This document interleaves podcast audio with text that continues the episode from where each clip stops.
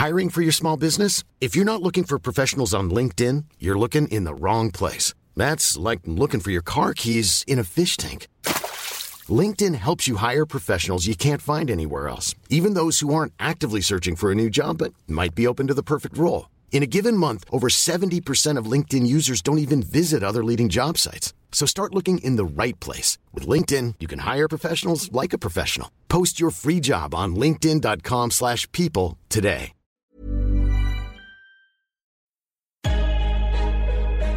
Lock in defensively. And we get a stop going in the half. One, two, three. Attack, attack, attack.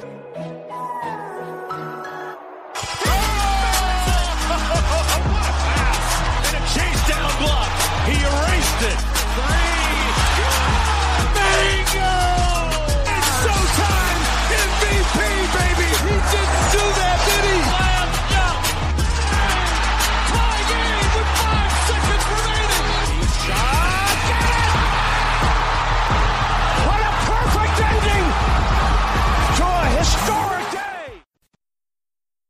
Salut à tous, bienvenue dans l'épisode numéro 102 du podcast Dunk Hebdo. Très heureux de vous retrouver cette semaine pour m'accompagner.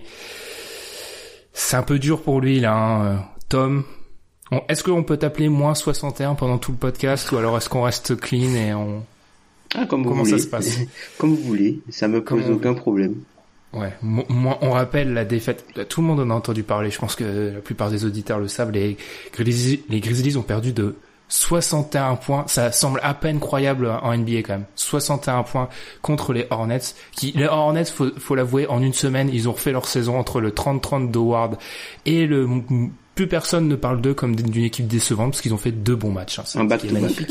En back-to-back. C'est c'est D'ailleurs- fabuleux. D'ailleurs, une petite anecdote sur ce match-là. Les Hornets, avant le, le début de ce match-là, étaient sur la saison à moins 60, en plus, euh, en plus minus. Et là, ils sont passés à plus 1 Merci, Memphis. en un match. Et, et d'ailleurs, euh, enfin, on va pas, on va pas passer trois heures dessus, mais j'ai eu des, j'ai lu des articles comme quoi euh, certains jeunes de Memphis auraient rigolé après le match, ce qui est quand même absolument Ce qui est- gênant. C'est très gênant très et gênant. qui est horrible. Mais bon, Mm. au point où on en est. hein. Et pour compléter le trio, Pierre, Pierre, je sais que ça va, donc je vais te demander direct de nous parler de ton petit projet dont on a déjà entendu, dont les auditeurs ont entendu parler la semaine dernière. Euh, ouais, alors du coup, prochainement, c'est-à-dire avant les playoffs, je pense, euh, euh, je vais sortir un podcast sur Oklahoma City, euh, qui parlera exclusivement d'Oklahoma City, parce que c'est la seule équipe qui m'intéresse. En vrai, je m'en fous de vos équipes. non, euh, on va un, un peu comme ce que font les lockdown NBA, euh, parler d'Oklahoma City. Ça sera sûrement une preview de playoff le premier épisode, et j'essaierai de sortir ça régulièrement avec des invités. Peut-être vous, si vous êtes gentil, et on verra. Peut-être vous si vous êtes gentil. Le mec, on lui donne un peu de pouvoir, c'est fini. Mais cette semaine, justement, on va parler d'un adversaire de division du Thunder, les Nuggets. Les, Nuggets qui risquent encore de rater les playoffs, alors que c'était un objectif clair de la franchise en début de saison. Donc on va parler de Mile High City juste après la pause. Vous écoutez le podcast Dunk Hebdo. Retrouvez-nous sur toutes les plateformes d'écoute comme SoundCloud, iTunes ou Podcast Addict, ainsi que sur les réseaux sociaux comme Facebook ou Twitter.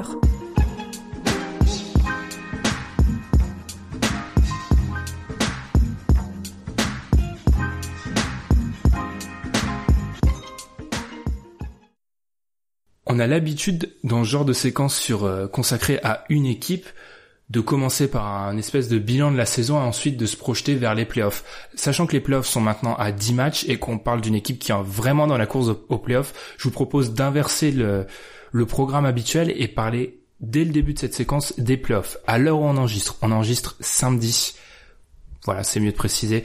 Les Nuggets ont un bilan de 40 victoires pour 33 défaites. Ils sont 9e à l'ouest, un match derrière le Jazz d'Utah, sauf que le Jazz d'Utah dispose du tiebreaker sur les Nuggets, ce qui donne en réalité deux matchs d'avance hein, pour Utah sur les Nuggets.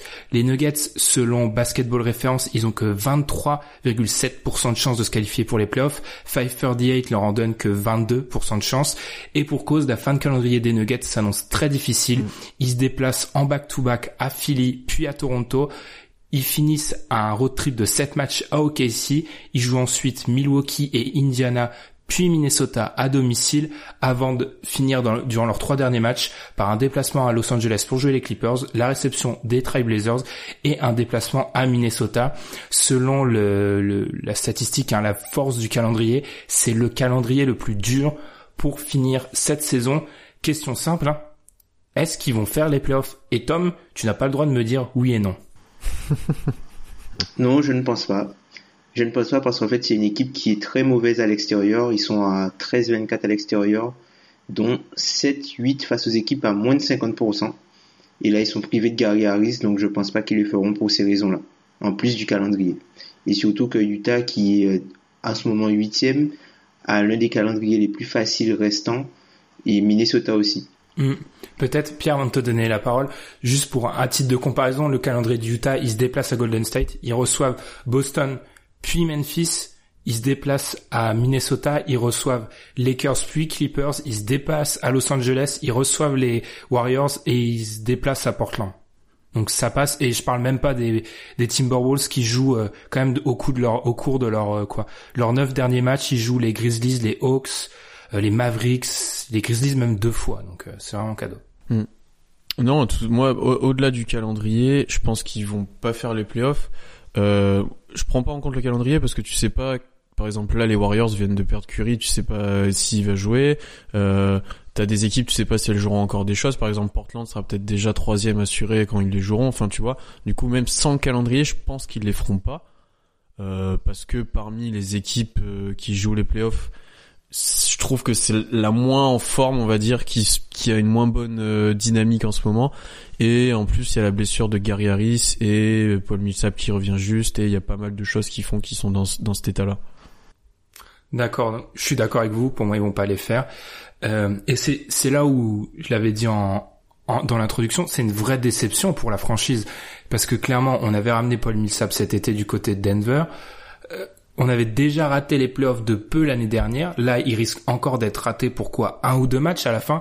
Est-ce qu'on peut dire, et j'emploie les grands mots, mais on est d'accord pour dire que c'est une déception quand même, cette saison pour les Nuggets Oui.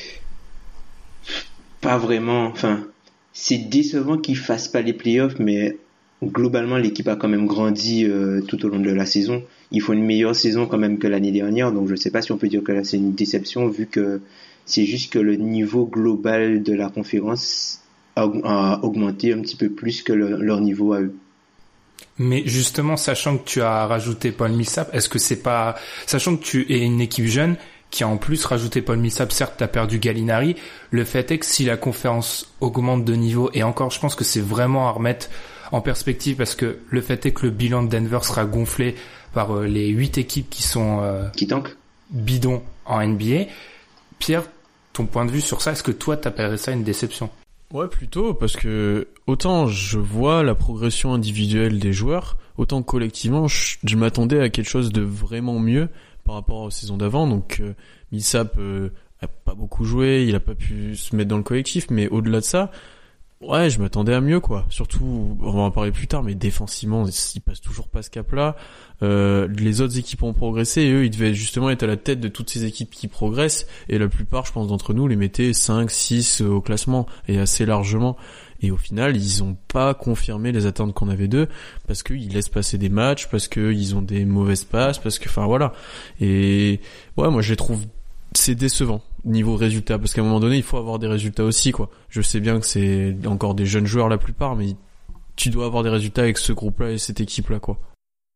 Oui je suis d'accord avec ça mais après c'est c'est une équipe qui va peut-être finir à 45 c'est une équipe qui va peut-être finir à 45 victoires presque à 52 53% de victoires donc alors oui peut-être qu'ils vont manquer les playoffs mais je dirais pas que c'est une grosse déception en fait. Faut, euh, je, enfin, je vois pas uniquement le côté résultat, mais aussi le processus.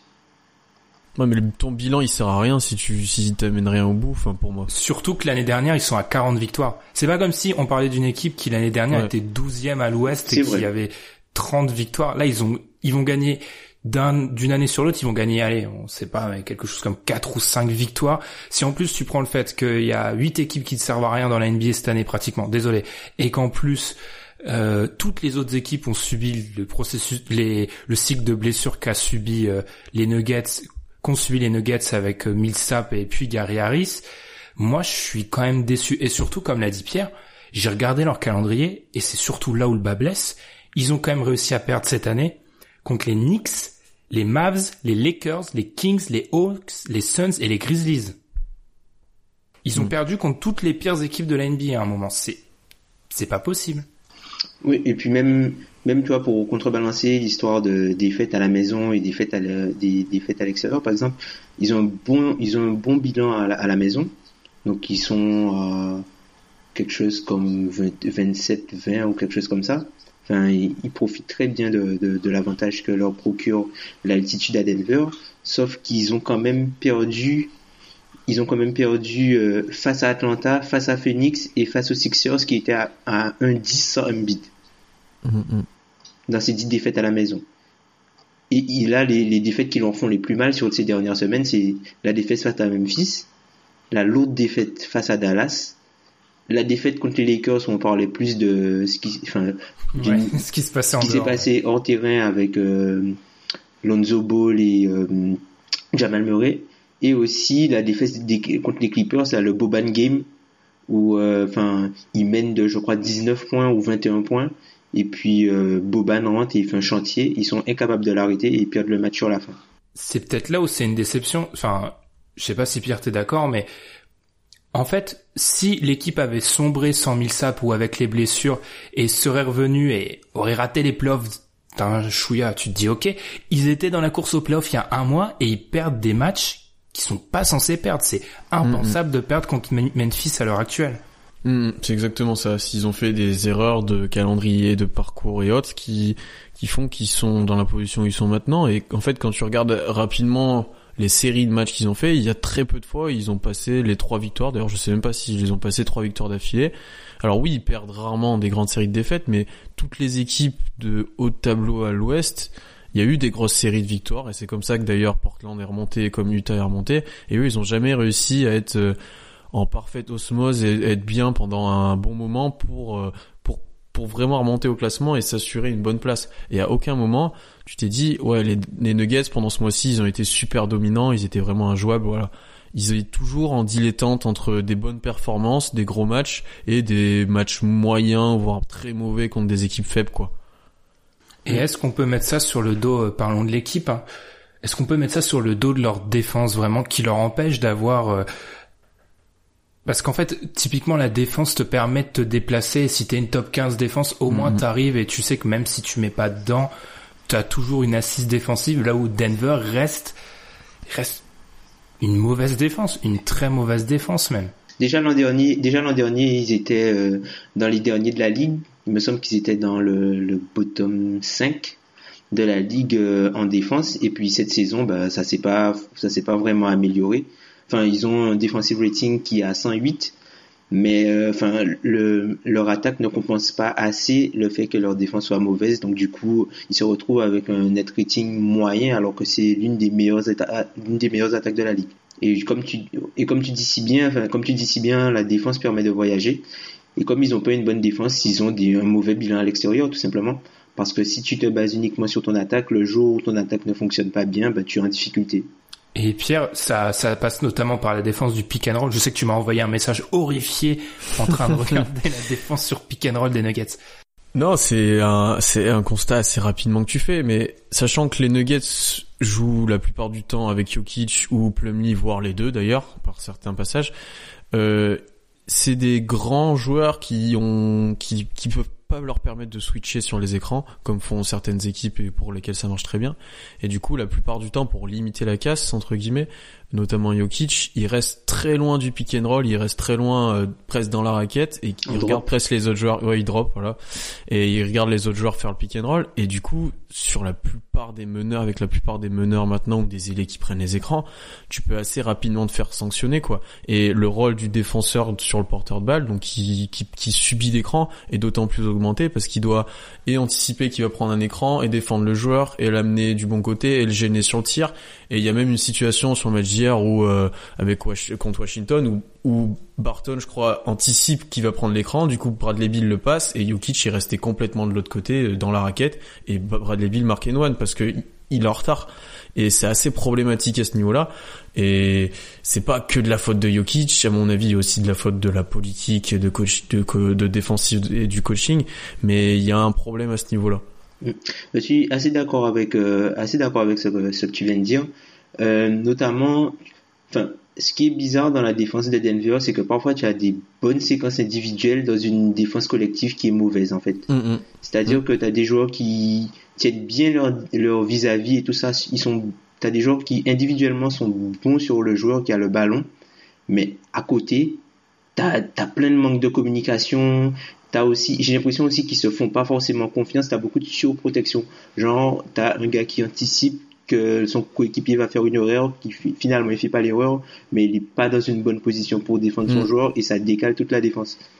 Donc je pense qu'il y a, y a beaucoup de surprotection.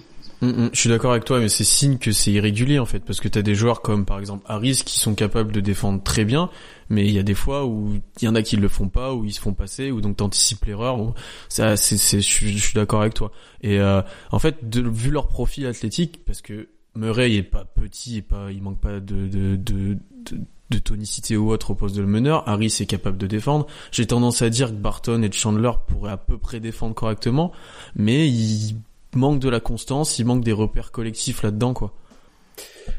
Et surtout, le vrai problème, je pense, c'est Will Barton. Vous t'en as déjà parlé bah, sur l'action que t'as cité, Pierre contre Washington. Tu parles de Will Barton et le fait est que Malone fait parce que son poste 3 est vide en dehors de Wilson Chandler. Il a souvent fait jouer Will Barton à ce poste 3 et c'est pas possible. Ça te donne un un 5 avec trois arrières et ils se font trouer défensivement. C'est pas un hasard si toutes les line-up qui se font trouer défensivement des Nuggets, toutes ont un point commun, c'est que Will Barton est dedans et bien souvent en 3. C'est tu peux pas, il fait pas, il fait pas 2 mètres Will mm, mm, Barton. Mm. Mais c'est assez bizarre d'ailleurs que Denver, quand tu regardes le 5 majeur, par exemple, ils ont le 5 majeur euh, classique avec Wilson Chandler au poste 3, ils ont un net rating de plus 10 en 345 minutes en regardant tout leur line-up, comme tu, tu en as cité quelques-uns avec Will, euh, Barton, tous les line-up qui ont joué plus de 50 minutes sont en positif, sauf celui où il y a Will Barton qui a moins 1. et c'est et je pense et je c'est un bon joueur Will Barton mais je pense que on ne fait juste pas jouer à son poste naturel. Ouais, c'est tout simplement ça. Puis il serait parfait en, en, sortie de banc en poste 2 où tu vois avec le ballon en main et pour prendre des tirs et avec les blessures autres, il a pris un rôle un peu plus important que ça. Et moi par rapport à leur défense, on met beaucoup la faute sur Jokic et autres, mais Jokic a un des meilleurs ratings défensifs de l'équipe en même temps quoi. Et, tu, tu, vois, c'est collectif. Je pense pas qu'individuellement, euh, oui, il y en a qui défendent moins bien que d'autres, c'est forcé, c'est obligatoire. Mais ils auraient les moyens pour moi de défendre mieux que ça et de proposer autre chose. Et ça se fait pas par envie ou par euh, par manque d'envie ou ou autre. Mais il manque quelque chose à cette équipe euh, défensivement quoi. Et alors euh, est-ce qu'un changement de coach autre pourrait les aider? C'est ce qui se trame un petit peu euh, sûrement. Mais il faut que les joueurs passent un cap aussi individuellement, qu'ils se donnent, qu'ils se disent maintenant on sait qu'en attaque on peut défoncer l'équipe en face, mais il faut que défensivement on assure aussi quoi. Mm. Mais après, Ben, comme tu disais, Will Barton, c'est pas forcément de sa faute, hein, c'est pas un mauvais joueur. C'est juste que, enfin, Wilson Chandler était mauvais, on va dire les choses comme elles sont. Wilson Chandler était assez mauvais, donc du coup, il a forcé, enfin, Malone était obligé de, de modifier son 5 majeur pour trouver un équilibre.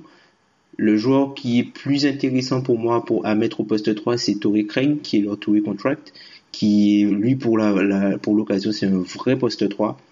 Sauf que, ben, il peut pas jouer tout le temps vu qu'il a une question de jour et puis euh, enfin il prend des minutes à, d'autres joueurs mais je trouve que l'équipe est bien plus équilibrée quand lui joue au poste 3 alors que c'est c'est un moins bon joueur intrinsèquement que Will Barton mais c'est un joueur qui joue sur sa position parce que Wilson, Wilson Chandler par exemple aujourd'hui c'est plus un poste 4 et Will Barton c'est plus un poste 2 donc les joueurs jouent euh, euh, à des postes où ils sont pas les meilleurs et puis même le rôle qu'on tend à lui donner, ça me fait penser un peu ce qu'on à ce qu'on disait la semaine dernière sur les Sur Orlando. Magic, ça Ouais. donne un, c'est un trop gros costume pour Will Barton. Mais on va revenir sur ce qu'a dit Pierre là.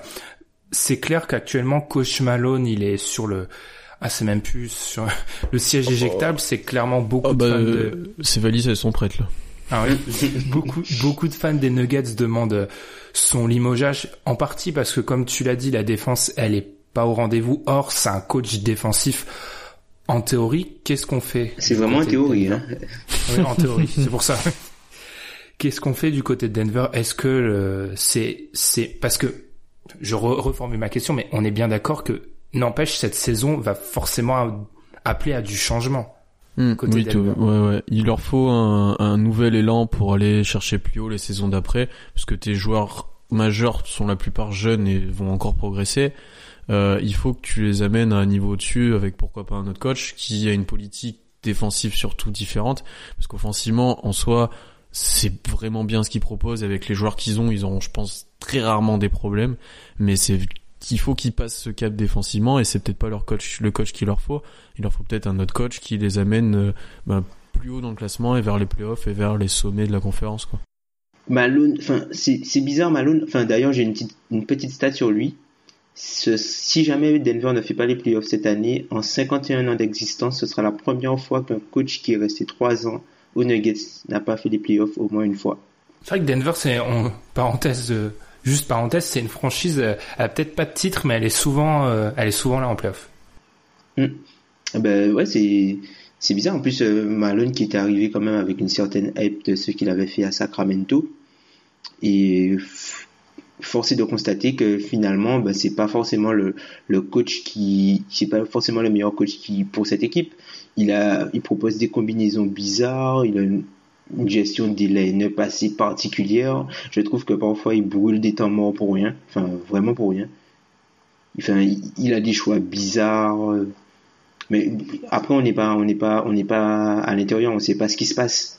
Mais euh, ça semble ne plus être le, le bon coach pour cette équipe. Cette équipe, on dirait qu'il a un peu le, le, syndrome Scott Brooks, tu vois.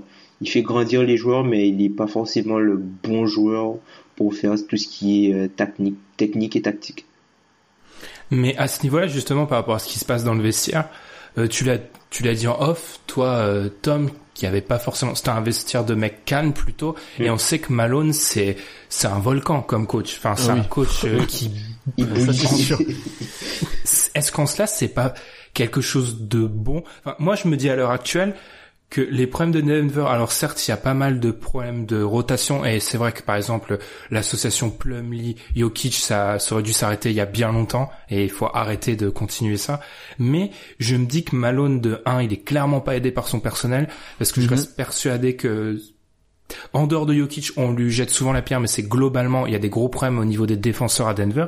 Et le fait est qu'au niveau de l'attitude du coach, je trouve qu'il tend à être pas mal pour Denver, parce que je vois mal Denver mettre quelqu'un d'assez calme et de posé, parce que ça va devenir une équipe totalement léthargique. ouais, je, suis d'accord avec toi, ouais. Mais euh, oui, par rapport à son personnel, c'est sûr que il- déjà il a pas de vrai poste 3, il a pas d'élite défenseur. Euh, Il y a Millsap qui devait vraiment jouer ce rôle de glue guy et qui devait amener une autre, autre envie, une, une expérience autre euh, défensivement. Et il a été blessé la plupart de la saison. Là, il est hors de forme. C'est pas le Paul Millsap, le vrai Paul Millsap qu'on a vu ces dernières saisons. Mhm. Et, euh, et voilà, t'as, t'as personne qui peut tirer vers le haut cette, cette défense-là. Et il leur manque ça. Il leur manque ça. Mais ouais, enfin, je, je suis assez d'accord, même si je trouve que sur les extérieurs, Gary Harris est quand même un, défenseur plus que solide. Certes, il n'est pas, il fait pas partie de, enfin, je pense pas qu'il fasse déjà partie de l'élite élite, mais il est quand même, il est dans le tiers un peu au-dessous, quoi. Mais c'est un, un défenseur plus que plus que sérieux et très solide, je pense. Après, à, à l'intérieur, enfin, on, on en revient à, à Paul Millsap, mais Paul Millsap qui vieillit. Donc oui, c'est un joueur qui est intelligent, qui pourra faire les lectures et tout ça, mais qui n'a plus forcément euh, les moyens de, pouvoir s'opposer à, enfin, aux joueurs et être aussi efficace physiquement. D'ailleurs, euh, j'ai regardé un petit peu euh, ce qui s'est passé lors du match face aux Lakers et la défense de Paul Millsap sur Julius Randle, il pouvait rien faire en fait. Après, Il personne pouvait peut rien faire, faire. sur Randall. Honnêtement, quand Randall il se met en mode euh, bully et je rentre dans les gars et personne les gens peut rien faire tombent, tout ça, enfin, c'est, enfin, pouvaient rien faire. Donc, euh, enfin, c'est pas, c'est pas, c'est pas, c'est pas non plus évident. Donc, euh, je sais pas, je sais pas ce qu'ils pourront faire. Enfin, je sais vraiment pas ce qu'ils pourront faire. Mais après, enfin, en les regardant jouer, t'as vraiment l'impression que, tu vois, on, on a parlé du retour de Paul Millsap. Ils sont trop nice guys en fait. Tu sens que personne ne veut marcher sur les, un peu comme ce qui s'est passé à OKC au début de saison, où euh, tout le monde essayait de ne pas marcher sur les plates-bandes de l'autre. Et du coup, ils, ils sont pas naturels. Enfin, quand tu vois Millsap, Jokic, tout ça, ils sont pas naturels. Tu sens qu'ils essayent de pas trop gêner. Je pense qu'ils veulent trop bien faire. Et du coup, ça marche pas. Mais défensivement, je pense ce qui pose vraiment question, c'est Murray Jokic et ta relation 1-5 qui est difficile. C'est Mm. pas un hasard. Pierre a parlé du pick and roll. Tu regardes, alors certes, les stats défensives, il faut vraiment les prendre avec des pincettes, mais sur le pick and roll défensif, les seules équipes qui sont plus mauvaises que les Nuggets cette saison, attention, préparez-vous, les Hawks, les Nets, les Suns, les Kings et les Mavs. Alors clairement, quand t'es dans ce, en groupe avec ces équipes-là cette année, c'est qu'il y a un léger problème, hein, défensivement. Et c'est vraiment ça à ce niveau-là. Et bien sûr, Jokic. On va peut-être parler un peu de Jokic parce que moi je trouve ça toujours fabuleux quand t'écoutes un podcast qui soit américain ou autre sur, sur Denver. 80% de la conversation en fait se porte sur Jokic. J'écoutais encore euh, Full Court Press qui a un podcast américain et qui ont en fait un podcast par semaine qui s'appelle Fixing, c'est-à-dire euh, arranger ou enfin enfin re- pas reconstruire Réparer les choses. ouais réparer telle ou telle équipe. Ils ont fait un épisode sur Denver et moi je m'amusais à remarquer qu'en gros 80% de la conversation a été liée à Jokic. Donc est-ce qu'on a je trouve que même c'est une question qu'on peut se poser. Est-ce qu'on a trop tendance à tout ramener à Denver sur Jokic et surtout sur le fait que un Jokic ne peut pas défendre, un Jokic ça, un Jokic ci, Mm. et quitte à minimiser l'impact du joueur qui est immense. Mm, je suis d'accord avec toi là-dessus. Ouais. Et après, je pense qu'il y a aussi une part de frustration. Parce que quand tu vois ce que Jokic peut faire en attaque et la tonicité qu'il a sur ses appuis ou à la vitesse où il peut poser le pic et, enchaîner en, roulant vers le cercle, et, tu vois, il est vraiment, il le fait vraiment vite et il le fait vraiment bien. Et tu te dis défensivement en quoi il peut pas aussi bien bouger ses pieds et se déplacer latéralement. Et cette part de frustration, je pense, joue ce rôle-là où, euh, où du coup tu parles beaucoup de lui. Mais c'est loin d'être le seul problème.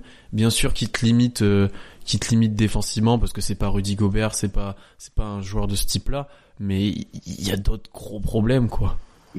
Ouais, c'est c'est vrai que enfin il est facile à pointer du doigt en fait parce que physiquement tu le vois, tu te dis voilà, Mm. il est lent, machin, enfin voilà, tu sens que c'est un gars euh, à chaque fois qu'il y a qu'il y aura un pick and roll que voilà, il sera sur des patins, il sera sur des patins dans un bac à sable, tu te dis euh, voilà, il sera pas il aura des problèmes d'agilité et tout. Enfin, les gens aiment bien se moquer de ça mais je pense que enfin il montre qu'il a de la mobilité mais je pense que c'est peut-être aussi une, que- une question de moteur J'en avais parlé une fois quand on avait évoqué le- le- les, problèmes défensifs de Towns. C'est un joueur qui doit faire tellement offensivement, tout tourne tellement autour de lui offensivement qu'il a peut-être pas encore assez de coffre et de moteur pour pouvoir le faire des deux côtés du terrain. Donc du coup, il penche plus d'un côté que d'un autre et c'est peut-être pas encore euh, la bonne solution. Mm. Et en cela, et justement, je suis totalement d'accord avec toi, Tom, et j'allais en parler. Jokic est 11e de la NBA, toute la NBA en termes de ballons touchés par match. C'est un intérieur. Enfin, l'attaque, il est en attaque, il a, il joue et il joue que 31 minutes par match en plus. Ouais. Enfin, c'est c'est ça qui est affolant. Et il a vraiment un rôle en attaque, même s'il touche beaucoup la balle, mais contrairement à certains meneurs, il la garde pas, mais il la touche quand même. Il est impliqué. Donc, ce qui fait qu'en plus dans une équipe de Denver et en plus si tu rajoutes l'altitude, on peut comprendre qu'il soit pas le plus le pivot le plus dominant défensivement, même s'il faut avouer aussi que, enfin, il rechigne à, à défendre. Enfin, faut être Ouais, ouais. Moi, c'est ce point-là, il rechigne parce que tu le vois sur des situations où il défend plus ou moins bien, il bouge pas trop, enfin plus ou moins mal, et il, il bouge pas trop, etc. Et dès que la, la balle est récupérée, tu le vois courir en contre-attaque ou tu le vois courir pour aller, aller essayer de marquer, quoi. Et donc tu te dis, bah il est pas cramé en fait, il est juste, il a juste pas envie, quoi. Après, oui, il y a sûrement des problèmes de fatigue et autres, mais euh, c'est ouais. Tu peux pas le remettre la cause que sur ça. Je pense qu'un joueur NBA est censé être prêt et dans le cas où il est vraiment cramé, en attaque il te produit moins au bout d'un moment aussi, c'est obligatoire. Dans ce cas-là, il doit sortir. Enfin, tu vois, j'ai du mal à me dire que le gars s'économise vraiment en défense et que arrivé en attaque, et ben il arrive à être flamboyant. Enfin, ça me paraît, ça me paraît trop gros quoi que ce soit que ça. Après, c'est un, joueur, enfin, offensivement, tu, sens que c'est quand même quelque chose. euh, Enfin, Jokic, c'est euh, c'est vraiment particulier offensivement. Franchement, euh, Mm, mm. c'est. euh, il y a, y a pas de mots. Il y, a, pas de mots pour décrire. Enfin, c'est un joueur qui est un peu victime du syndrome Marc Gasol. Que, enfin, je trouve qu'il est parfois trop collectif et même pas pour remettre en cause son agressivité, hein, mais c'est juste que parfois tu sens qu'il il est pas tranchant et qu'il veut à chaque fois faire la meilleure action, sauf que parfois tu obtiens plus de résultats en faisant une action qui n'est pas forcément bonne. Mm. Et, et ça reste un joueur, et même en attaque, c'est là où ils ont parlé justement dans le podcast que j'ai cité Full Court Press, où en fait, il faut savoir que Jokic, on le critique, etc. défensivement, mais en attaque, il pose des problèmes. Quant à Jokic et Millsap qui sont extérieurs, et qu'en fait, derrière, mais il, de- il donnait l'exemple du match contre les Cavs, où en gros, c'était un mec comme Jordan Clarkson qui se retrouvait à protéger le panier, en fait. Ouais. Ce qui est défensivement, ce qui est pour les équipes qui affrontent Denver, une catastrophe. Tu te retrouves avec les deux, les deux intérieurs au large, ça pose des vrais problèmes euh, pour l'équipe. Et par rapport à Jokic, je vous laisserai enchaîner. Juste une stat qui prouve bien qu'on peut le critiquer, mais le mec est totalement ultra important à Denver, mais dans des proportions qu'on s'imagine pas. Depuis le All-Star Break, quand il est sur le terrain, le net rating de Denver est positif, il est à 7.8. En gros, ce qui les met dans le top 3 NBA si on compare une équipe. Les Raptors sont à 8,2, donc en gros, ils seraient dans le top 3, top 4 NBA quand Jokic est sur le terrain. Quand il est pas là, ils sont à moins 8,4, c'est 29e de la ligue, à Mm. titre de comparaison. Ouais, ouais. Après, Donc le euh, delta, il est, il est énorme. Moi, j'aime vraiment bien. On a un peu tapé sur leur défense, mais par contre, offensivement, j'aimerais vraiment bien ce qu'ils proposent, notamment autour de Jokic, parce que sur les situations où il est utilisé au large, que ce soit avec la balle en main, où il va faire des dribbles end-off avec le, le Murray ou Harris, ou euh, sur des situations où euh, où, euh, où, là où, où il pose écran, il va faire passe, il va poser l'écran. Et après, sinon, post dos au cercle, 25% du temps c'est un post-up, je le trouve encore plus indéfendable. Quoi. fort. Ouais, Ouais. Parce que il est tellement, il est grand, il est lourd, et en même temps il est adroit, et en même temps tu sais qu'il est capable de sortir une passe presse derrière, de- dans le dos, ou derrière la tête pour euh, pour le joueur qui a coupé quoi. Et ça devient vraiment redoutable à défendre. Et là-dessus ils utilisent vraiment bien euh, euh, et Jokic et les joueurs qui y a autour de lui, c'est-à-dire plutôt des shooters, notamment au poste d'arrière, et qui portent moins la balle. D'ailleurs, petite stat sur Jokic pour montrer son impact même au niveau de la ligue. Depuis, bah, depuis 2015-2016, depuis euh, bah, son arrivée dans la ligue, sa première année, il a toujours fini premier au real plus minus. Toujours. Et ça, il est encore premier cette année. C'est son impact, il est, il est fou. C'est, c'est ça en fait. Je pense que Jokic et c'est pour ça il y a beaucoup de questions autour du fait que est-ce qu'on peut construire ou pas sur lui? Moi, je pense qu'il apporte tellement offensivement, il est tellement dominant que si t'adaptes ce qu'il y a autour, tu peux, tu peux avoir une grosse équipe. Il faut arrêter, je pense, de dire que Jokic, ça te, oui, t'auras jamais une défense top 5, mais si tu es 12-13, mais que tu blindes, par contre, ça c'est clair que tes ailiers doivent envoyer du bois Mm. défensivement. Il n'y a pas de doute. Ça doivent être des monstres. Ça c'est clair parce qu'il faut, faut compenser. Mais c'est pas, c'est pas Jalil Okafor. Tu peux te débrouiller avec euh, Nico, euh, avec Jokic. Je pense que je trouve qu'on est très dur avec lui quand même. Hmm, Honnêtement, avec euh, le groupe, enfin avec Murray Harris et Jokic, t'as quand même trois joueurs sur le futur sur lesquels tu peux parier. Et si t'arrives à les équiper avec un ailier euh, qui peut défendre et qui peut tirer et éventuellement porter un petit peu la balle, mais c'est injouable. Ouais, c'est ce que tu vois, c'est ce que je pensais. Tu mets Paul George dans cette équipe-là, honnêtement, euh, c'est très très fort. Vous, vous pensez pas justement, et je peux pas, j'ai une idée de trade pour Denver, mais je, je peux pas la donner parce que je la garde pour la mock draft. Dans il y a, trois mois. Je prépare mes pions.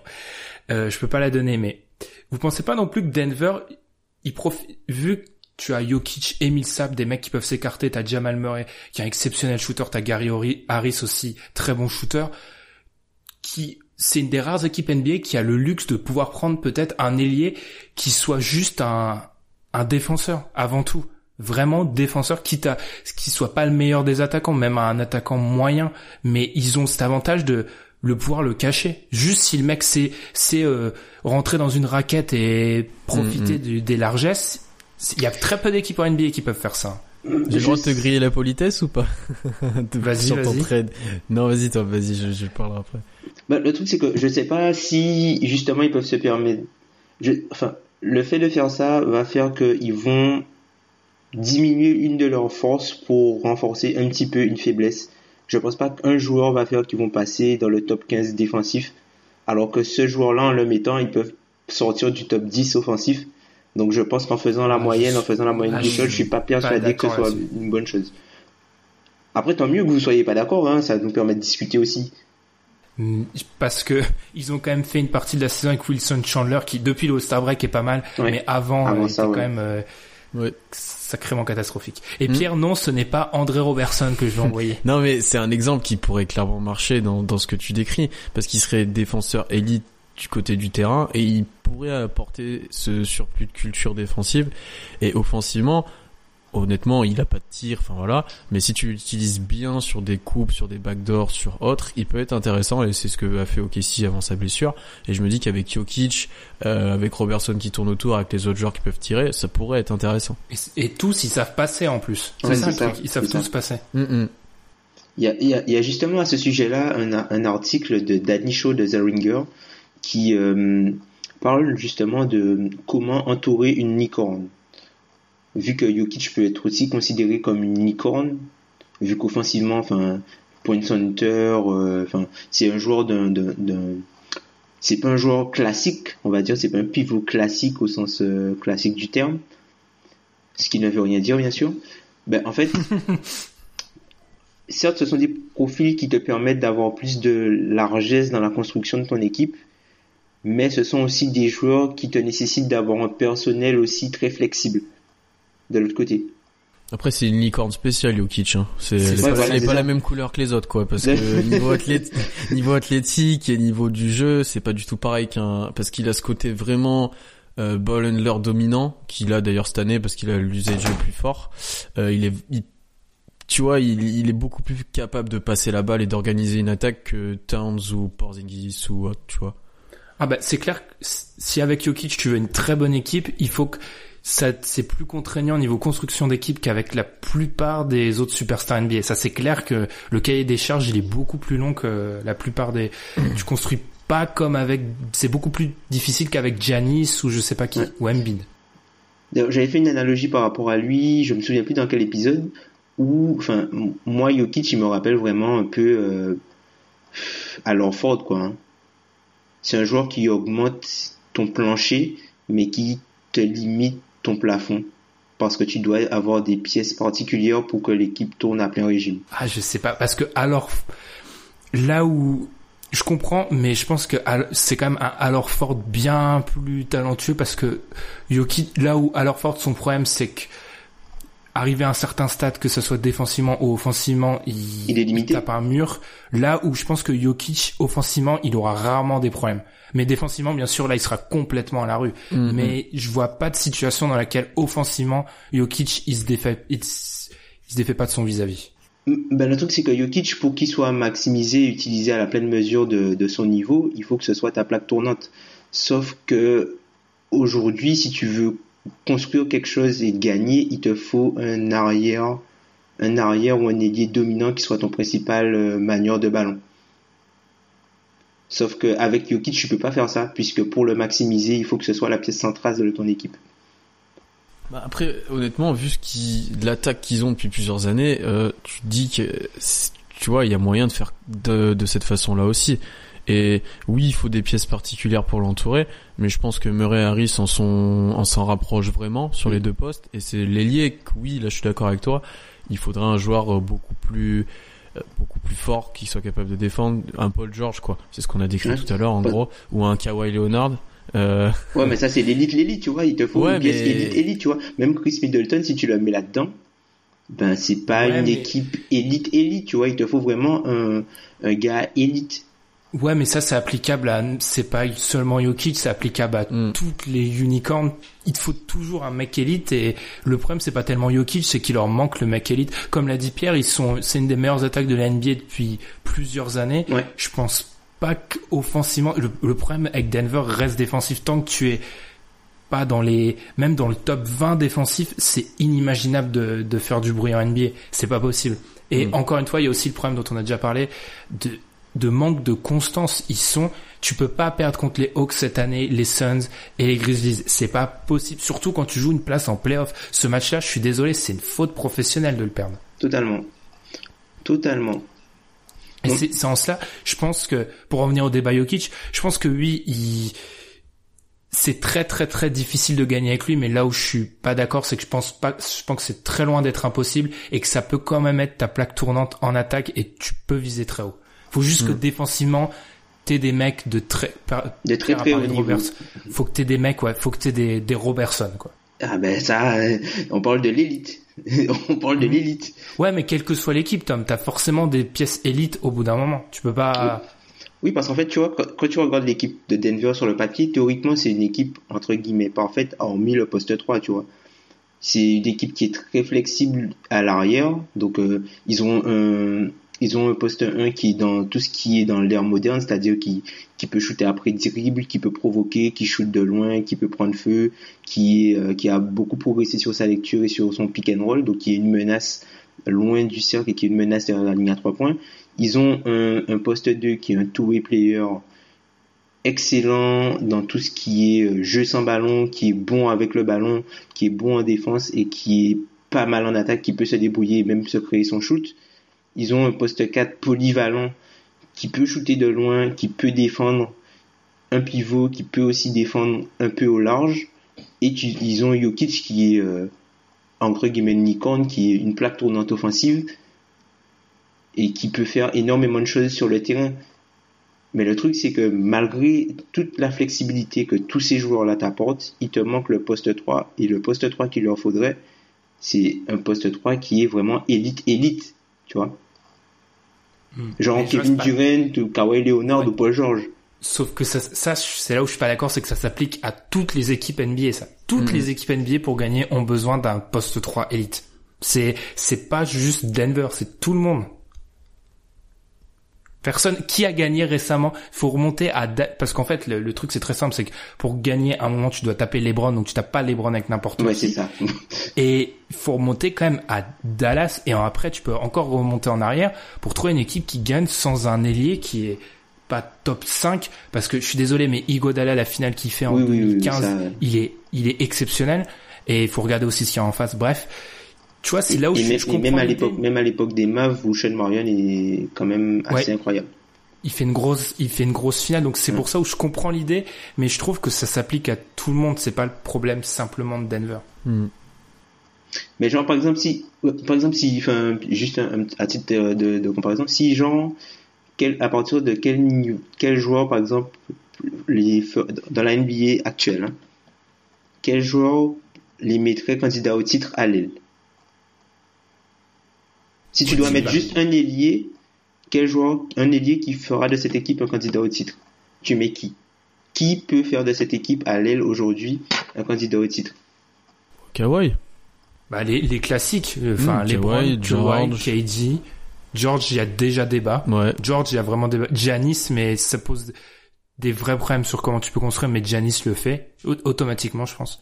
Après Giannis aujourd'hui c'est plus un 4 mais bon oui Mm, dans mais- l'idée dans oui dans l'idée euh, voilà tu vois c'est très select mais je suis Ouais, mais je d'accord. Oui je suis d'accord avec toi mais c'est très select tu vois. Encore pour il y a pour certaines équipes tu rajoutes entre guillemets Paul entre guillemets que Paul George ça peut le faire. Ou Jimmy Butler ou Gordon Hayward ça peut le faire. Tu vois je suis même pas sûr que si tu leur rajoutes Gordon Hayward ça va faire un candidat au titre. Ouais, il leur faut regarde- vraiment élite élite élite élite tu vois. Oui, mais qui récemment était un candidat au titre ultra sérieux sans un de ces... Il y a quoi? Il y a Houston. Mm. Aucune Ou équipe récemment En était... fait, ouais, le problème là, il viendra. ou les Warriors il avec Harrison Barnes Le, le problème, il- du coup, il vient pas de Jokic ou les autres joueurs. Non, C'est non, le non, problème, c'est qu'il en faut un en fait. voilà c'est juste ça. Ça. Donc, c'est c'est là le point final. du- Enfin, c'est juste qu'il faut- il leur faut un ailier qui soit capable de voilà de faire ce qu'on Mm. a cité. C'est juste ça. Et quand ils l'auront, ils passeront vraiment ce cap de prétendant au titre. Mais Pour moi, j'ai peur qu'ils le trouvent pas parce qu'il faut un gars élite. Ouais, mais comme tout le monde, comme pour tout le Comme- monde. oui. C'est- C'est Enfin- c'est- c'est une chasse que font 30 équipes NBA pour 4 mecs. C'est pour ça que les Mm, mecs, mm, ils sont, tout le monde les veut. Mais en soi, comme l'a dit Pierre, tout le monde en a besoin, eux aussi, mais ils font pas exception. Euh, je sais pas, j'ai pas d'exemple là sous la main, mais une équipe, euh, j'ai pas d'exemple comme ça. Les, les Blazers, la construction d'équipe est totalement différente. Ils ont besoin de quoi? Un ailier, parce que c'est ce qui leur manque à l'heure actuelle. Hmm. Aussi. C'est le problème en cela. Et après avoir passé longtemps sur ça, est-ce que vous avez d'autres choses à dire? Je l'avais bien dit quand tu fais un podcast sur Denver, tu parles de Jokic pendant 40 minutes. Non, C'est oui, mais pareil. moi si, enfin dernière chose à ajouter pour eux, c'est que, enfin financièrement ça va être, euh, enfin ils auront un petit casse-tête cet été notamment avec Jokic, à savoir est-ce qu'ils vont activer son option pour qu'il soit euh, 1 million l'an prochain ou ne pas l'activer pour qu'il soit euh, free agent, enfin agent libre restreint cet été et pouvoir lui proposer un contrat max à voir. De toute façon, il va l'avoir, à mon avis, son contrat max. Ah bah là, Certes, sauf Là, que euh, J'ai peur en fait que cette équipe soit contrainte de faire des choix financiers plutôt que de faire des choix sportifs par rapport au contrat qu'ils ont euh, signé parce que juste en signant Jokic au max la saison prochaine en comptant la, prolongation de Gary Harris et en ne comptant même pas euh, le cap hold de Willie Barton ils sont à 121 millions. Honnêtement, moi j'aurais aimé les voir bouger euh, au niveau de la trade deadline parce qu'ils ont des joueurs qui leur servent à rien euh, et contre quoi ils auraient peut-être pas pu avoir un joueur élite, mais ils auraient peut-être pu avoir des tours de draft, ils auraient peut-être pu avoir des joueurs utiles. Tu vois, un Kenneth Farid qui joue, qui, qui est mort, qui, qui est mort dans l'effectif, ou même un Trey Lyles qui a eu une très bonne période à un moment et qui au final ne joue plus depuis que Millsap est revenu. Tu vois, t'as des joueurs qui certaines équipes auraient voulu aller chercher pour compléter leur effectif et eux qui leur servent de manière euh, moindre et ils auraient pu faire quelque chose avec ça. Et petit à petit euh, à un moment on en parlait comme de l'équipe qui avait énormément d'assets et qui avait moyen d'aller chercher quelque chose. Avec Butler notamment on avait parlé à un moment. Et euh, au final ça se diminue ça parce que ils sont en fin de contrat euh, les mecs jouent plus donc sont moins de valeur parce qu'ils prouvent plus rien sur le terrain. Et ils ont un peu pour moi un peu loupé le coche à ce niveau-là. Et ils auraient pu avoir déjà deux trois autres joueurs utiles type vétéran euh, notamment à, l'aile ou autre C'est là où ne pas faire les playoffs euh, pour eux est dramatique, puisqu'ils ont fait le choix de faire jouer euh, des joueurs plus ou moins confirmés en ne développant pas les autres joueurs qui sont enfin qui sont dans la pipeline quoi. Tous leurs tous jeunes joueurs euh, les Juancho Hernan Gomez Trey Lyles qui joue beaucoup moins euh, même Malik Blisley qui voit pas le terrain pour justement mettre donner plus de minutes à des gars comme Will Barton parce qu'ils sont déjà meilleurs mais au final, ben, ces joueurs-là ont perdu de la valeur, donc du coup, euh, ça va être encore plus compliqué. Mm, À ce niveau-là, moi, quand je réfléchissais pour faire un trade euh, vis-à-vis de Denver, j'étais surpris de me dire, non, mais en fait, il y a très peu d'assets comparé à il y a... Il y a un Deux an, ou il y a trois un ans an, de ça, comparé ouais. à il y a même un an ouais il y a même combien- un an ouais. comparé il y a un an, euh, ils ont très peu d'assets. Mais ils en ont quand même. Ah oui, oui, ils en ont quand même, mais c'est sûr que c'est pas, c'est pas l'équipe. Enfin, c'est vrai que la perte en quelques quelques mois, elle est assez, elle est assez dramatique. Euh, rien d'autre à rajouter. On a été très long. J'avais prévenu à un moment hein, les, les auditeurs. On, quand on fait un, un sujet sur Jokic, on, Sur Denver. sur, les- sur Denver, on parle de Jokic pendant 40 minutes. Voilà, c'est, c'est- Non, euh, c'est, c'est- ils sont intéressants de, c'est intéressant de parler sur eux parce que c'est atypique comme équipe. Ouais, c'est un beau euh, casse-tête. C'est toujours, euh, ouais, c'est Mais- intéressant. Je vous l'avais dit, moi, ça faisait des semaines que je voulais parler de Jokic parce que je trouve ce joueur fascinant. Genre, il est, il est fascinant.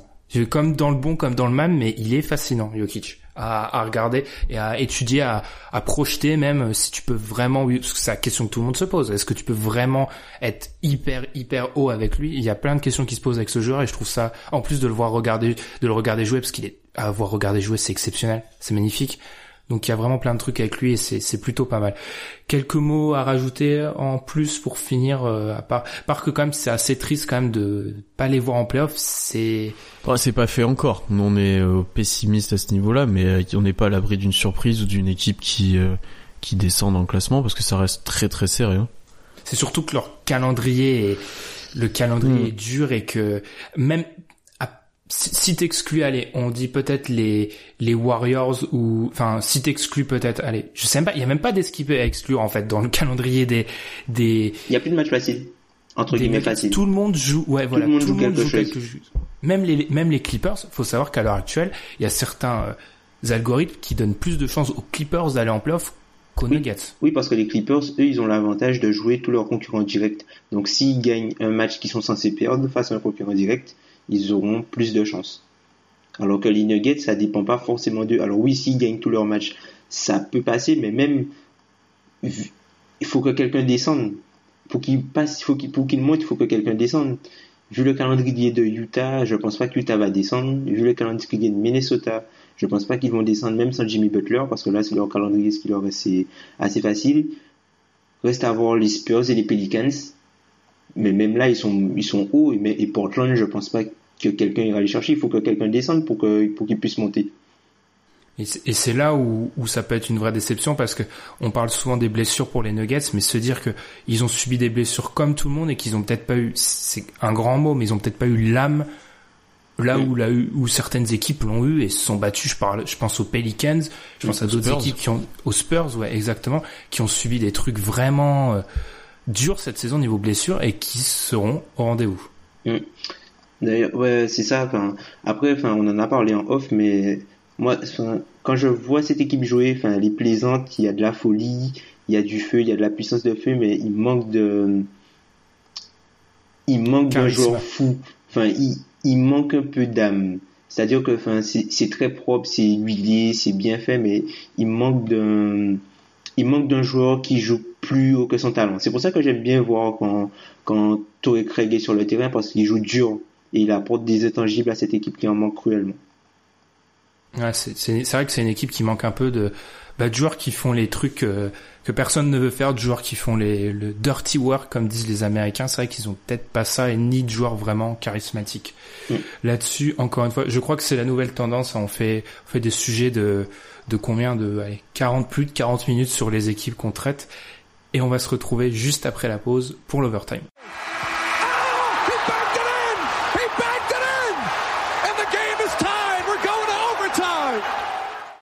On va profiter de cet overtime pour répondre à la question d'un auditeur sur Twitter, aux questions hein, d'un auditeur sur Twitter. On vous rappelle d'ailleurs, ça fait longtemps que je l'avais pas dit, mais si vous avez envie de nous poser des questions sur Twitter, on peut aussi y répondre pendant l'overtime. Alors première question qui qui est en rapport avec notre podcast précédent.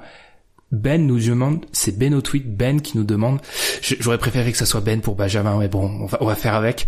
Donc combien de temps une finale de conf Orlando-Philly Jamais. Je pense qu'on est d'accord pour dire que autant Philly, on peut les imaginer dans un avenir très proche, plus ou moins proche, très proche, même en finale de conf. Orlando, ça demande plus d'imagination. Si on, disons qu'on se limite à aller à une four, allez, 5 ans, une fenêtre de 5 ans, parce qu'à passer 5 ans, on est incapable de dire ce qui peut se passer. Même 3 ans, hein. Ouais. On, on fait semblant qu'on est capable pour 5, quoi. Parce que moi, ce que je me suis dit, les mecs, c'est que quand tu regardes, en gros, pour être en finale de conf, faut être en finale de conf, mais faut surtout battre les autres. Ce qui veut dire que... merci, merci Ben. Alors là, t'as vu ça T'as vu ça?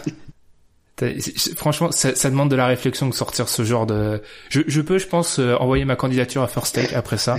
Alors, tu devras sûrement passer s'il est encore là sur Giannis et Giannis a 28 29 ans j'ose imaginer le concept ça doit être pas mal s'il est toujours, Giannis, toujours à mais euh, oui, s'il est toujours à l'aise, mais ah mais si vous si vous à chaque fois vous me dites que ça va pas être possible, on va jamais y arriver. Et les Celtics, les Celtics seront là aussi forcément.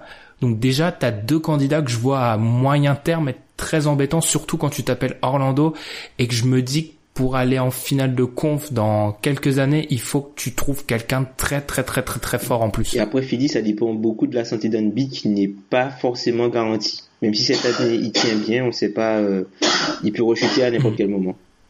Ouais, mais ouais, même si c'est très encourageant cette année, euh, honnêtement, euh, c'est une. D'ailleurs, c'est une presque une des surprises de l'année, le nombre de matchs qu'il a joué et le nombre de minutes ah, qu'il a joué. La surprise de l'année. Euh, mais euh, ouais, à Philly, il sera clairement dans les prochaines années, même à court terme, au top à l'est. Non, mais c'est pas fou de les imaginer en finale de conf dans un an. Hein. Ah si tout se passe bien, c'est pas ouf. Et après, hmm. oui, il y a Janis, il y aura des joueurs à passer, peut-être Porzi dans un, voilà, Boston, t'as des joueurs pour l'instant ou des équipes qui ont des joueurs plus compétents que ceux d'Orlando pour les amener en finale de conférence. Euh, ce que je me dis moi, c'est que dans l'avenir, même si Isaac devient un monstre et Gordon aussi, il faudra quelqu'un de très très fort, limite plus fort que les deux là, pour les amener là en, finale de conf. Là où à Philly, t'as déjà en gros le groupe pour y en plus ou moins, t'as le groupe qui peut y arriver. Faudrait que Wiggins soit All NBA euh, sur une team. Fallait garder Elfried Payton. Ou peut-être que ce joueur euh, monstre, ça sera le choix de draft d'Orlando à la prochaine, à la, Mm. à la prochaine draft. Espérons pour eux. Mais pour répondre à la question, dans combien de temps On va dire que si dans moins de 5 ans il y a une finale de conf Orlando-Philly, je serais très très très surpris. quoi. Pareil. Hmm. Mais mais vraiment très très très surpris. Et c'est là où quand on sera à l'épisode euh, 500 dans 5 ans, on ressortira cet enregistrement là. Quand Doncic sera à 27-5-5 avec le Magic, euh, on, on sera mal. Deuxième question. À quel moment l'influence d'un joueur star est si importante qu'il réduit le potentiel de l'équipe en réduisant la valeur de ses teammates, de ses coéquipiers En gros, comme l'a dit Tom en off et Pierre a été d'accord, à quel moment faire une Westbrook, ça devient dangereux pour ton équipe? Quand tu fais une Westbrook, non.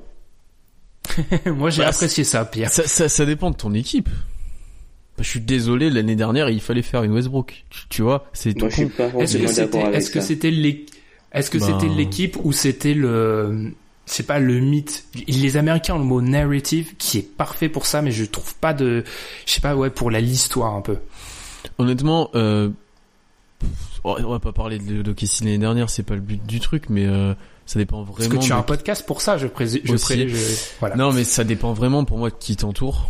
Euh, par exemple, si tes joueurs sont parfaitement adaptés à ton à ton top joueur, à ta superstar qui joue tout seul, il faut qu'il ait ballon en main, il faut qu'il mette les choses en place. Là, on parle du cas LeBron euh, à Cleveland. Et, euh, et après, oui, si tu commences d'avoir des joueurs euh, qui sont capables eux aussi de proposer quelque chose en attaque différent, il faut les mettre en valeur. Donc il faut trouver le juste milieu. Il est assez, euh, c'est une limite assez variable selon les équipes pour moi, donc c'est compliqué de, de définir quelque chose à ce niveau-là. Mais c'est vraiment selon chaque situation, quoi. Par exemple, tu pourras jamais dire que LeBron euh, est trop influent sur le jeu, je pense. Tu vois, ce serait un peu ridicule Mhm. de dire ça. Et pour parler de Westbrook de l'année dernière, enfin, vu ce qu'il avait autour de lui et vu le niveau des joueurs qu'il avait Voilà, tu moi je pas Ouais, bah, je prends des risques Ouais, mais je suis désolé, mais Victor Oladipo, il peut-être qu'Indiana cette année il fait quelque chose, mais l'année dernière il était incapable de faire ça à Oklahoma City. Il mettait moins de tirs, il était moins athlétique. Il faisait des triples doubles quand Westbrook n'était pas là. Bah oui, parce qu'il prenait son rôle. Donc voilà, bah, donc il était, bah, voilà, il prenait son rôle, comme tu dis, il prenait son rôle. Bah oui, mais du coup, enfin, le problème n'est pas, le problème c'est pas c'est le. que Westbrook le- le fait mieux son rôle en fait Oui, voilà, c'est ça le truc. C'est... Et, euh, et Adam, c'était pas du tout comme cette saison parce qu'il avait moins d'espace. T'avais Cantor qui sortait. Enfin, t'étais obligé de.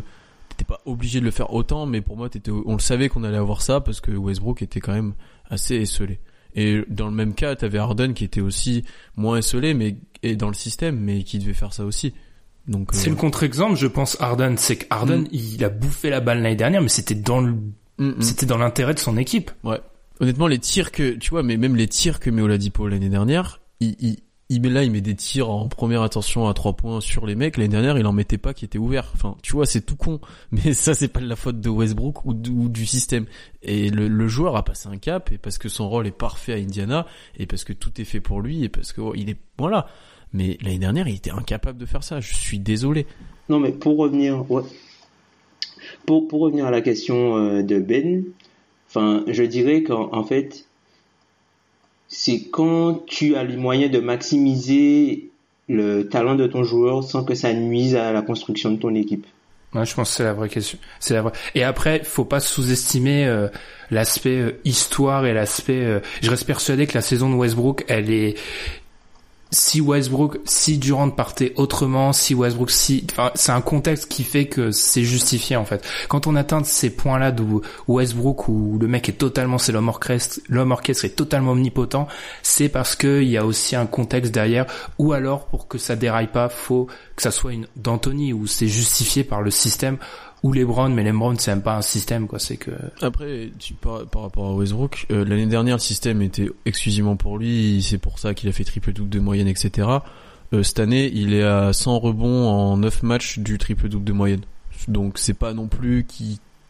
Tu vois, et alors qu'il est plus entouré et autres. Donc L'équipe euh, est bien meilleure. c'est pas... Hein? L'équipe est bien meilleure. Oui, mais l'année dernière, il le faisait aussi. Enfin, donc tu vois, il est capable de... Enfin, c'est- pas qu'il s'est adapté, mais il fait ça dans même avec n'importe quel joueur. Il est capable de le faire avec moins le ballon, avec moins autre chose. Donc, tu vois, c'est pas non plus... euh, C'était pas aberrant de faire ça, pour moi. Même si c'était trop, honnêtement, c'était trop. hein. Je, suis le premier à le dire, mais c'était pas aberrant. Puis si on garde une vision centrée playoff, au bout d'un moment, je me dis que t'impliques jamais trop ton joueur star. Enfin, si, en théorie, si, il y a des fois où tu l'impliques trop, mais c'est pas en impliquant le huitième joueur du banc que ça va te rapporter quelque chose en playoff. En playoff, c'est les mecs là, justement, stars, qui font le, qui font le taf. Tu vois, tu l'impliques à ce niveau-là. Je pense qu'il faut aussi séparer saison régulière et playoff. En playoff, t'impliques jamais assez ta star. Ouais, en playoff, que c'est t'es- c'est c'est T'es le totalement moment des stars. dépendant d'elle. De Mm. toute façon, ouais. Non, mais après, enfin voilà. Enfin, non, mais faut, vraiment en termes de, de construction, en termes de construction, non, enfin c'est une question, c'est une question qui est difficile en fait, parce que les joueurs sont différents. Et certains joueurs, selon leur qualité, tu peux pas mettre forcément des joueurs, euh, tu peux pas mettre forcément d'autres types de joueurs à côté d'eux. Et même pour la construction de ton équipe, parfois mettre des joueurs qui fit, ça fait, ça augmente pas forcément le, le, plafond de ton équipe en fait. Parce qu'en fait, CF Denver. ouais voilà, le fit c'est quelque chose de, le fit c'est quelque chose de théorique, alors que le talent en fait, ça te donne une marge supplémentaire même si le fit n'est pas forcément euh, exceptionnel. Hmm. Tu vois, dans une moindre mesure, c'est, on avait presque eu un peu ce débat avec euh, l'arrivée de Bledsoe à Milwaukee avec Janis, où certains, je crois, moi et je sais plus qui y avait dans le podcast honnêtement, euh, enfin moi j'étais assez content de, de, de l'arrivée de Bledsoe parce qu'il aurait pu aider Janis à organiser, etc. Et toi Ben, t'étais complètement en mode, il faut donner tout le temps la balle à Janis et il faut qu'il fasse tout tout seul et que tout soit autour de lui. Et tu Sachant vois, que c'est probablement encore une fois une de mes un, un avis pourri parce que moi je suis je suis une obsession star. Enfin Mm. moi j'ai une obsession star où ton équipe c'est ta star en fait. Et Mm, mm, mm. Ouais, mais tu vois, là, les limites, elle est encore très fine entre euh, est-ce que tu donnes tout à Janis et tu mets des joueurs qui fit à côté, ou est-ce que tu mets des joueurs talentueux, euh, quitte à ce qu'ils portent aussi la balle à côté? Enfin, c'est selon les avis et c'est selon l'équipe et même les joueurs intrinsèquement ce qu'ils sont capables de faire. parce que comme l'a dit Tom, il y a des joueurs où et des associations de joueurs où ça peut pas marcher alors que le potentiel rien que le potentiel de l'équipe en fait c'est difficilement quantifiable le potentiel de ton équipe. Enfin c'est après c'est une question qu'il faut se poser vraiment parce que enfin ça envoie on pense direct à la saison de Westbrook mais aussi des fois c'est ces moments où avec LeBron où et c'est une critique que j'ai toujours trouvé lunaire mais où on lui reproche d'être beaucoup trop important pour son équipe. Parce qu'en fait les équipes de LeBron elles sont tellement autour de LeBron qu'elles peuvent pas vivre sans lui, mais elles peuvent même pas vivre quand il est sur le banc sans lui. Mm. Ça pose aussi la question de la, j'ai pas le mot, je trouve plus le mot, euh, l'importance, et c'est pas le mot que je cherchais, mais ouais, la, l'importance du joueur par rapport à l'équipe si tu fais que tout tourne autour de lui. Mm, exactement. Voilà. Je pense qu'on peut petit overtime encore cette fois-ci euh, pour respecter le, le fameux timing. Il, faut il faut se réduire il faut réduire euh, l'overtime. Bon messieurs, Tom, je te souhaite pas une nouvelle défaite à 61 points. Comme la, la semaine dernière, j'ai fait l'erreur de vouloir te souhaiter une victoire. Je pensais pas que j'allais te Tu m'as. C'était à avec- 62 points de la victoire, c'était pas loin. Et Pierre, Pierre, je te propose d'encore une fois, oui, là c'est le teasing, là c'est le bourrage de crâne euh, niveau euh, 150. Je te propose de rappeler ton Russ Roll podcast. Très beau nom d'ailleurs, excellent nom, hein, c'est génial. Non, euh, Roll podcast très prochainement. Le premier épisode sera probablement une preview des playoffs. J'espère qu'on y sera, sinon ça serait un peu con. Euh, ça serait oui. Euh, voilà, sur OKC avec euh, peut-être des, des épisodes tout seul, peut-être avec des invités. Voilà, si vous êtes intéressé, suivez ça. Ce sera avec plaisir que j'interagirai avec vous. Pierre 4. Ouais, C'était chaud, t'as pris, t'as pris du risque. J'ai pris le risque de le dire. Et on vous, on vous précise, hein, euh, le Russ Roll podcast, je dis beaucoup de noms parce que c'est moi qui l'ai trouvé en fait. Enfin bref, de toute façon, euh, euh, vous le retrouverez en fait sur le sur iTunes ou sur SoundCloud ou sur Podcast Podcast Addict pardon ou n'importe où vous le retrouverez dans un premier temps sur euh, le feed de, du site en fait Mm. donc il y aura pas besoin de chercher si vous n'êtes pas fan d'OKC vous avez pas écouté mais quand même écoutez parce que Bah, si, même, Ouais, même si, si vous êtes parce pas que- fan d'OKC, si vous voulez vous et surtout pas fan renseigner de sur Westbrook. l'équipe. Parce que quand tu mets le nom de Westbrook dans le podcast, ça veut tout dire. Genre, je pense que voilà. Ben, rien à dire sur le 30-32 Ward? Non, Tom, parce que c'est pas un mec qui va au Hall of Fame. Non, mais mais j'ai parce qu'il y a un pote d'une heure qui arrive euh, dédicace à The Pen sur Euh, Twitter. sur D- sur Dwight. Non, franchement, non, je suis content pour Dwight. Après, je trouvais ça, je peux, je peux aller, euh, je peux être en mode vénère deux minutes. Je trouvais ça tordant qu'en fait, quand Dwight fait ça ou quand Valanciunas tabasse aussi la euh, la raquette des Nets, il y a quoi? Il y a trois semaines qu'il a dû leur mettre un 25-17 ou je sais pas quoi. On dit ah oui, mais c'est la raquette des Nets et tout.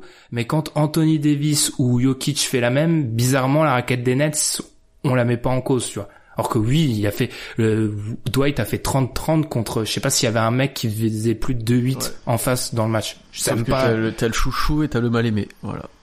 c'est aberrant, tu vois. Et je dis pas, je dis pas, je dis juste que tout le monde fracasse les Nets depuis tous les intérieurs de la NBA fracassent les Nets depuis deux mois, en gros. Donc euh, le 30-30 est pas mal, hein, mais je, suis content et je suis content que ça refasse parler un peu de Dwight et que tout le monde, du coup, tous les journalistes redisent que c'est un gâchis. Ça, c'est toujours le truc qui me fait kiffer. Mais en cela, j'ai trouvé ça. De toute façon, ça veut tout dire par rapport à Howard et à d'autres joueurs. Je pense à Chris Paul. Des fois, les mecs, dès qu'ils réussissent quelque chose, c'est diminué là où d'autres, quand ils font le moindre truc, ça devient magnifique. Enfin bref, là-dessus, tu m'as lancé, Thomas. C'est c'est à tes risques et Ouais, j'ai vu ça, j'ai vu que t'as même profité pour glisser un petit tacle à Jalil. Quand sans ça même t'en- Je- sans même je- t'en rendre compte. C'est vrai? Ah oui, ah oui, il est honnête, c'est Tous vrai. les, tous les pivots démontent les Nets depuis deux mois. Deux mois, mais c'est-à-dire... Mais il y a, il y a un tweet, faudra que je le recherche, mais quelqu'un avait compilé les stats face aux Nets, mais Jokic, Anthony Davis, Drummond avait fait un match de mammouth, Valanciunas, Howard, tout le monde, ils se font ratatiner depuis deux mois en fait, les pauvres. Et c'est pour ça, euh, non, non, j'étais content quand même de voir Howard à 30-30 et de voir aussi toutes ces graphiques euh, qui rappellent quand même que le mec risque de finir euh, 15 14 saisons en double-double, ce qui serait deuxième derrière Charles Barkley, qui risque de finir euh, dans le top 10 des contres et possiblement des rebonds s'il se bouge un peu. Donc tout ça, j'étais content. Et top 5 euh, pourcentage au tir aussi. Enfin bref. Là, c'est le moment où on a perdu. c'est facile. Hein. Et des dunks. Oui, oui, bah, il fait que des dunks. Il a pas de mouvement de haut poste. Et puis, euh, c'est un problème dans les vestiaires. Puis, c'est lancé franc. Pourquoi il les a jamais travaillés? Enfin, bref. Voilà, Dwight, je pourrais faire un podcast spécial Dwight, en fait. Je pourrais parler pendant une heure de lui. Passons. Bref, le, le overtime était censé être court. Hein. On, va, on va finir là-dessus. On vous remercie une nouvelle fois pour votre fidélité. N'hésitez pas à nous suivre, hein, comme le petit message le dit, sur les réseaux sociaux comme Facebook et Twitter. Eh ben, on va se retrouver la semaine prochaine en espérant qu'on n'ait pas l'air ridicule et que le Jazz ne s'effondre pas pendant que Denver gagne tous ses matchs, parce que ça, je, vu notre chance, je le vois quand même arriver. Ça serait- on aurait quand même l'air bien ridicule. Et nous, on vous souhaite une bonne semaine. Salut. Salut. Salut. Vive Dwight Howard.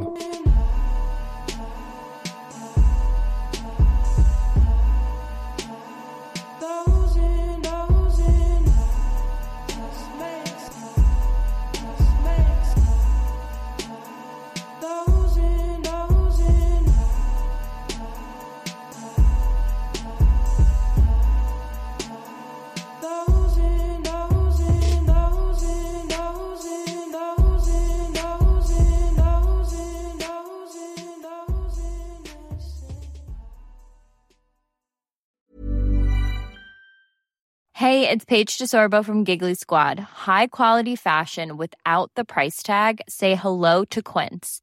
I'm snagging high-end essentials like cozy cashmere sweaters, sleek leather jackets, fine jewelry, and so much more. With Quince being 50 to 80% less than similar brands. And they partner with factories that prioritize safe, ethical, and responsible manufacturing. I love that. Luxury quality within reach. Go to quince.com slash style to get free shipping and 365 day returns on your next order. Quince.com slash style.